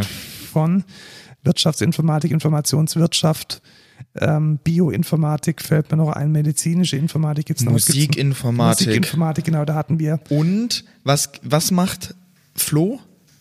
Flo. Macht Flo? doch ähm, Elekt, ele, Elek, Elektrotechnik. Elektrotechnik. Ja, das, das ist ist- auch Informatik. Aber das ist ein legit, das ist ein legit Fach. Also das sind dann eher so die, die, die, die, die Hardware-Geschichten. Das würde ich jetzt nicht zur Informatik dazu doch, zählen. doch. Das ist, das ist voll Informatik äh, driven. Weißt du, was die da machen? Die Ja machen klar, da die C. machen da schon Gatter und äh, Hardware-Embedded-Implementierungen und so Kram. Ja, und voll viel C. Ja, das ist ja auch, also das finde ich jetzt schon. Elektrotechnik Ey, wir haben, wir haben einen Werkstudenten, der macht das. Also, Der sorry. ist aber auch gut. Äh, ja, Grüße gehen raus. ja, Grüße gehen raus, Flo, falls du es hörst. Props an dich. Und ich habe jetzt tatsächlich einen Kumpel, der macht, der studiert es auch. Und der sagt auch, Alter, voll krass, weil die, die entwickeln halt äh, in C und so. Und der meinte halt so, ey, ach ja, hier, du entwickelst ja auch, bist ja Softwareentwickler und so. Finde ich echt interessant. Und das ist, das ist sehr physik-driven auch. Ja genau, also da Ja. ist man dann am, mit dem Transistor auf Du und Du. Genau, da weiß man dann, was 16 Billionen fucking Transistoren bedeuten. Genau, wenn man die Epic Keynote hört. Ja. Ähm, ja, also welchen Tipp würde ich da geben? Wenn ihr wisst, dass ihr gerne Informatiker werden wollt, dann, Dann studiert Informatik. und gut ist. Ja. Also das sind alles eher so Sub Submengen, die große Übermenge. Man kann sich dann immer noch spezialisieren. ja. Also wenn ich jetzt alleine dran denken, was aus, aus meinem Freundeskreis in Karlsruhe geworden ist, wir sind praktisch von ganz unten auf dem Kernel bis ganz oben in die Softwarearchitektur jetzt irgendwie alle unterwegs und man findet da schon seine, seinen Bereich, den man, den man ganz gut versteht Ja. und den man auch mag. Auch mit der allgemeinen Informatik. Ja, es gibt ja auch noch UX-Design. Da kann man vielleicht auch cross reinjumpen in Frontend Development. Genau. Würde ich jetzt auch noch mal Richtig. einfach erwähnen. Ja, also genau. ist ja jetzt nicht abwegig, sage ich mal. Ja, da haben wir jetzt gerade auch einen Praktikanten, Genau, kann man auch auch studieren an, der, an der THI. Ja. Also wer so ein bisschen kreativ mit der Informatik umgehen möchte. Vor allem jetzt auch grafisch gedacht, für den ist User Experience Design sicher ganz nice. Genau. Naja, gut, kommen wir vom Studieren jetzt mal weg. Das war genug Studium.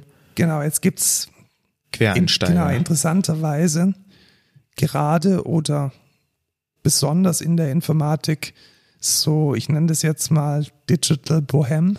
Das ist vielleicht ein Was? bisschen negativ. Die Quereinsteiger, Freelancer, ich sage jetzt mal so Profil, abgebrochenes Physikstudium, aber mega Crack in Angular. Ekelhaft. Macht View. Also es gibt, sagen wir es mal so, es gibt sehr, sehr, sehr viele sehr gute Leute, die keine Ausbildung in dem Bereich haben und die Kein auch kein Studium. Studium in dem Bereich haben und die trotzdem gut sind. Richtig. Das hat, glaube ich, viele Gründe, nämlich weil das, was ein Softwareentwickler macht, sehr demokratisch ist. Was heißt demokratisch? Es gibt ganz viele Informationen über gute Softwareentwicklung kostenlos im Internet. Also sowas wie, wie Udemy oder ganz viele YouTube-Tutorials. Es gibt Genau. gute. Dokumentationen, Die meiste Software oder die wichtigste Software, die man zum Softwareentwickeln braucht, ist Open Source. Das heißt, man muss da gar kein großes Geld ausgeben. Man kann mit einem Linux-Rechner richtig, richtig viel machen. Auch mit einem Windows-Rechner. Auch mit einem Windows-Rechner, auch mit einem Mac. Nee. Bei Linux wäre halt, wär halt alles kostenlos Ja, das stimmt. und frei. Und es gibt auch eine, eine starke Community von Open Source Projekten, die einem halt hilft, wenn man nicht weiterkommt. Genau. Und deswegen gibt es da ganz viele, die einfach sagen, nö, so ein Studium taugt mir nicht oder mein Studium hat mir nicht getaugt. Ich habe mich aber mit meiner eigenen Zeit, in meiner eigenen Freizeit ganz stark weiterentwickelt und weitergebildet, um ein guter Softwareentwickler zu werden. Und das will ich an dieser Stelle einfach auch erwähnen, weil das total legit ist. Richtig. Und diese Leute sollten auch keine Angst haben, sich auf äh, Junior- oder Senior Softwareentwicklungsstellen zu bewerben, weil es kommt immer aufs Können an. Richtig. Das kann ich auch allen Leuten sagen, die eine Ausbildung haben. Man braucht kein Studium, um erfolgreich zu sein oder um da Ahnung zu haben. Man muss da einfach Bock drauf haben und sich halt auskennen. Genau, und ich glaube auch tatsächlich, dass diese Motivation und der Wille weiterzulernen und die Fähigkeiten, die man jetzt, egal auf welchem Wege man sie erlangt hat, die sind das Wichtigste. Ja. Das ist, glaube ich, ein guter Abschluss. Ich möchte eine Sache noch am Ende sagen, nämlich wo fange ich jetzt an? Also wir haben jetzt die, möglich die verschiedenen Möglichkeiten gelernt oder das sind sie einmal durchgegangen, einmal die klassische Ausbildung, dann das Studium, entweder an der Fachhochschule mit einem stärkeren Praxis- und Wirtschaftsbezug oder an der Universität mit einem eher wissenschaftlichen Bezug oder das komplette Quereinsteigen, das, das eigene Durchkämpfen, das eigene Erarbeiten Ja. mit eigenen Mitteln, ohne jetzt irgendwie in einem Institut zu sein. Ich kann auch jedem empfehlen, egal ob Studium, Ausbildung oder Quereinsteiger, guckt euch einfach auf YouTube Tutorials an, wenn ihr anfangen wollt, Software zu entwickeln. Das Schwierigste ist das Anfangen. Ich wollte schon, da kann ich mal eine kleine Story so erzählen. Ich wollte eigentlich das schon, ich wollte eigentlich schon immer irgendwas mit Softwareentwicklung machen, so also so so be- bevor ich die Ausbildung schon angefangen habe, bevor ich mich da überhaupt beworben habe. Ich wollte schon also ich habe so durch durch die Schule wahrscheinlich ein bisschen Visual Basic gelernt, so Visual Visual Studio mit so äh, Applikationen für Windows und so habe ich mal ein bisschen gesehen und ich wollte ich wollte privat auch einfach mal das machen und ich bin einfach nie dazu gekommen, weil ich erstens zu, zu faul war und zweitens ähm, weil das es ist es ist schon so einen so eine Barriere. Du hast so eine so eine so ein Blocker. Es ist ein komplett neues Feld. Du musst dich da reinlesen, du musst es lernen. Es ist nicht einfach. Es ist wirklich nicht einfach. Genau, man weiß nicht, wo man anfangen soll. Ist es jetzt Java? Ist es jetzt Python? Ist es jetzt iOS-Entwicklung? Ist es jetzt Android-Entwicklung? Genau, es ist ein riesengroßes Feld und das Problem ist, was dir auch, was dir jeder Softwareentwickler sagen kann, wenn du Softwareentwicklung machen willst, fang einfach an, einfach genau, anfangen. Irgendwas anfangen. Das- Irgendwas, Genau. egal was, Python, Alles ist gut. JavaScript, äh, was weiß ich, Java, Bash, Bash-Skripte, Shell-Skripte. es ist sch- scheißegal, mit welchem, mit welcher Einstiegsdroge man da reinkommt.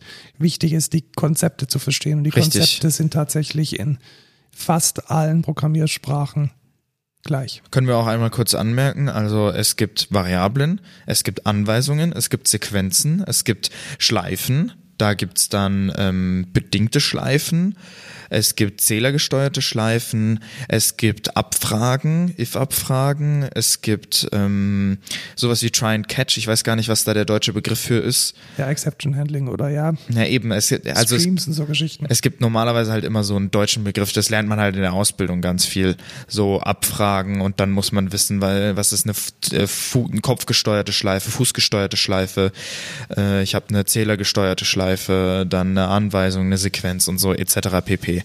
Und das sind so Konzepte, die man grundlegend verstehen muss und dann kann man in jeder Sprache, in jeder Genau, Programmierungssprache Die, Buildings, die Building Blocks sind immer dieselben. Genau, und da kann ich wirklich ans Herz legen, entweder man liest sich durch Tutorial-Artikel oder man guckt sich Tutorials auf YouTube an. Also es gibt die zwei Sachen, sage ich mal. Oder man kauft sich ein Buch darüber. Ich, Genau. ich habe mir schon, ich habe, bevor die Ausbildung angefangen hat, hatte ich, äh, hat mir meine Mom, glaube ich sogar, oder ich habe mir das gewünscht oder so, Java für Dummies. Ähm, ich habe nicht einmal reingeguckt, aber ist bestimmt super.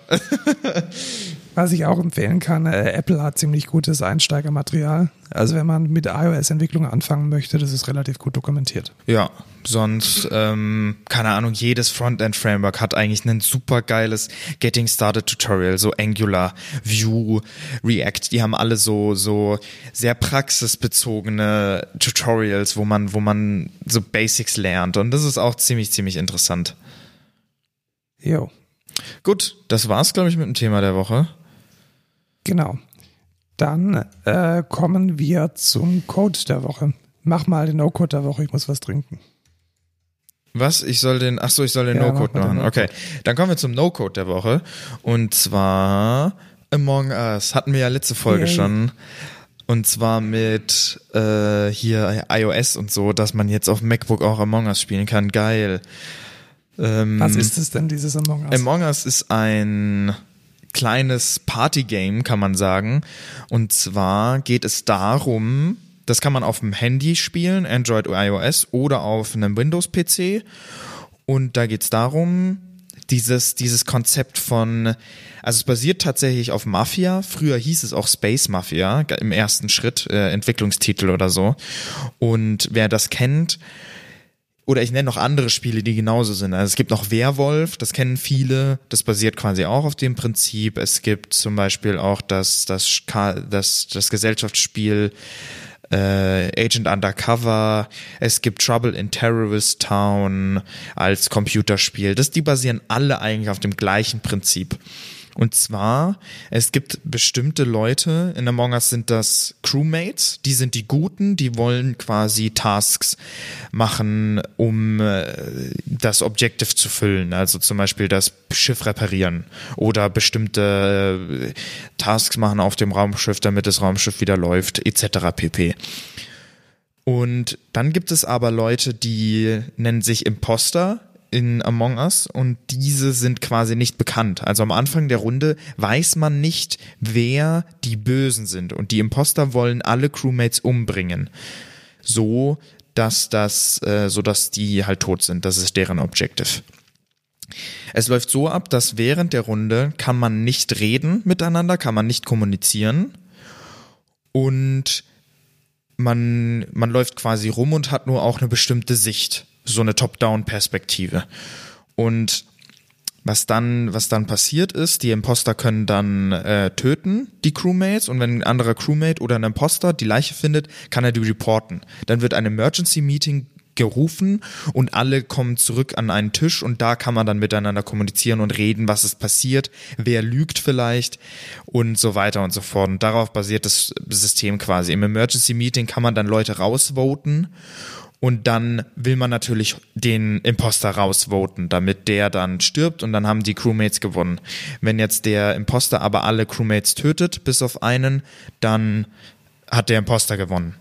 Da habe ich jetzt eine Frage dazu. Dieses Emergency Meeting, läuft es dann mit Ton? Also redet man dann da Das oder ist das, das, ist das große Problem das? an Among Us. Die haben keinen Ingame-Chat, weil oft sind Ingame-Voice-Chats mega scheiße.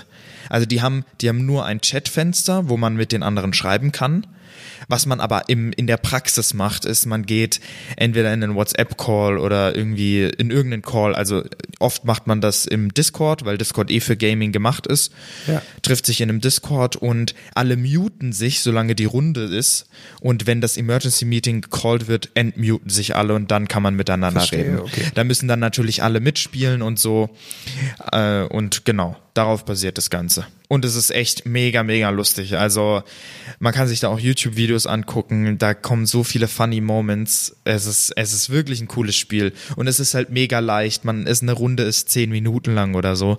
Oder weniger. Je nachdem, mit, mit, wie, mit wie vielen Leuten man spielt. Und es ist einfach echt ein lustiges Game. Kann ich empfehlen. Dann äh, sollte ich mir das mal anschauen, glaube ich. Ja, wir können das auch mal in der Arbeit spielen. Also mit den Arbeitskollegen. Mit den nicht, Arbeitskollegen, Nicht, ja. nicht während der Arbeitszeit natürlich. Gut, klingt, klingt spannend. Ist tatsächlich auch von der Grafik her ein Game, das ich mir zutrauen würde, selbst zu spielen. Ja, das ist auch nicht schwierig. Bevor uns jetzt die Zeit davon läuft, ich glaube, wir machen jetzt tatsächlich nur noch den äh, No-Code der Woche und den Rant der Woche heben wir uns fürs nächste Mal auf, weil der ist echt ähm, böse. Ich hatte auch noch einen. Mir ist der, mir ist der gerade eben noch eingefallen. Ich weiß es nicht mehr. Also ich möchte eine Empfehlung aussprechen, die man jetzt besonders in der Corona-Zeit gut umsetzen kann, nämlich ein Bundle von Humble Bundle. Kennst du das? Humble Bundle, Humble ja Bundle, klar. Das Was ist für, ähm, also mainly eigentlich Gaming, also damit haben die angefangen. Genau, aber es gibt Gaming jetzt auch Bundles. Software.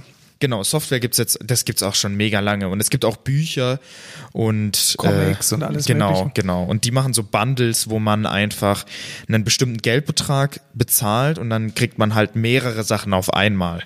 Genau, und da gibt es jetzt für 21,31 Euro die Fotosoftware Luminar 4 und Aurora HDR. Wer das nicht kennt, das sind so die zwei KI-Platzhirsche, die es ähm, so in der Bildbearbeitung gibt. Luminar 4, also ist beides von derselben Firma. Luminar 4 kann man sich sowas vorstellen wie so dieses Content-Aware-Fill von Photoshop auf Steroiden. Okay. Und man kann da, was weiß ich, mit einem Klick den, den, den Himmel austauschen. Man kann die Gesamtstimmung vom Bild verändern. Man kann sozusagen mit einer gewissen Intelligenz dieses Bild stylen. ist es ohne eine Floating-Lizenz? Was heißt für dich Floating? Das heißt, ich kann die auch auf meinem äh, Rechner installieren und dann benutzen wir das beide? Du kannst ja auch einfach für 21,31 Euro shoppen, aber wir können es nachher gerne mal anschauen. Okay. Und ähm, also ich bin sehr begeistert davon und es ist tatsächlich keine Entweder-Oder-Entscheidung. Also ich bin ja auch so ein Photoshop-Junkie ein bisschen, weil Lumina 4 ist gleichzeitig auch ein Photoshop-Plugin. What? Das heißt, man kann die ganzen Funktionalitäten, die man Heiliger. hat, Okay, ich zahl's die- vielleicht doch. auf die einzelnen Ebenen ähm, in Photoshop anwenden. Und das ist relativ geil. Ich glaube, Lumina 4, wenn mich nicht alles kostet, äh, täuscht, ich glaube, das alleine kostet schon 60 Euro oder so. Also da sind die 21 Euro alleine schon für dieses eine Softwareprodukt definitiv gerechtfertigt. Dann ist aber auch noch dabei von derselben Firma Aurora HDR und das ist so der quasi Standard für HDR-Fotografie. Weißt du was? Holy, das kostet 67. Ja, Ja, genau. Also eigentlich würde es äh, 67 Euro kosten alleine schon. ja wenn man es jetzt direkt auf der Seite kauft. Genau. Und ähm, Lumina 4 und Aurora HDR würde 209 Euro kosten Krass. versus 21. Also es ist wirklich relativ günstig. Ja. Ähm, weißt, was ist was, Aurora? HDR? weißt was das ist? Nee.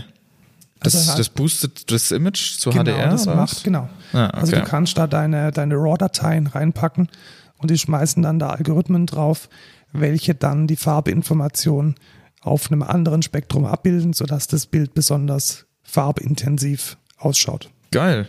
Also ich habe ja schon mein iPhone dafür, aber Die ähm, machen das deutlich besser und die machen das vor allem auch für, für äh, RAW-Dateien. Also Geil. ganz klassisch, wie man das halt so macht. Und gerade so, so Bilder mit, ähm, ja, also was, was fällt mir da ein? Sowas Wolkenkratzer, ähm, irgendwelche Nachtaufnahmen, wo uff, viel, Sunrays, viel geil. Licht am Start ist. Das können die richtig, richtig gut. Und wer da seine Bilder ein bisschen aufmöbeln möchte und wer Geil. eigentlich keinen Plan hat von, Das würde ich gerne mal ausprobieren. ja, ich habe es ja drauf, können wir nachher machen. Geil. Wer, wer eigentlich keinen Plan hat von Bildbearbeitung, für den ist Luminar echt eine nice Sache. Also kann ich sehr empfehlen. Ich habe damit schon ordentlich äh, gearbeitet und es ist immer ganz gut gewesen. Cool. Dann sagen wir noch die Verabschiedung hier. Genau, wir suchen äh, Azubis, wir suchen Praxissemestler, wir suchen immer noch eine Assistentin der Geschäftsführung und wir suchen auch einen DevOps. Äh, excentra.de slash Karriere. Wir wollen unser Team vergrößern. Äh, dann habt ihr gleich auch uns als Kollegen. Genau. Wir sind Und- die Besten Die, definitiv der beste Podcast äh, in in Pfaffenhofen Pfaffenhofen. über Nerdkultur Genau. und Gartenarbeit. Ah, das wäre jetzt doch ein toller Post, Postgag gewesen. Ah, fuck. Scheiße. Tja, Ach Mann, warum hast du es mir nicht vorher gesagt? jetzt hast du schon gecallt. ja, dann äh. müsst ihr jetzt für den Postgag drin bleiben. In diesem Sinne, tschüss und äh, eine schöne Woche. Ciao, Markus. Du musst jetzt Ciao, Lukas sagen. Äh, ciao, Lukas. Das machen wir doch immer. Stimmt nicht, ich war schon, war schon beim Abendessen. Äh, ja.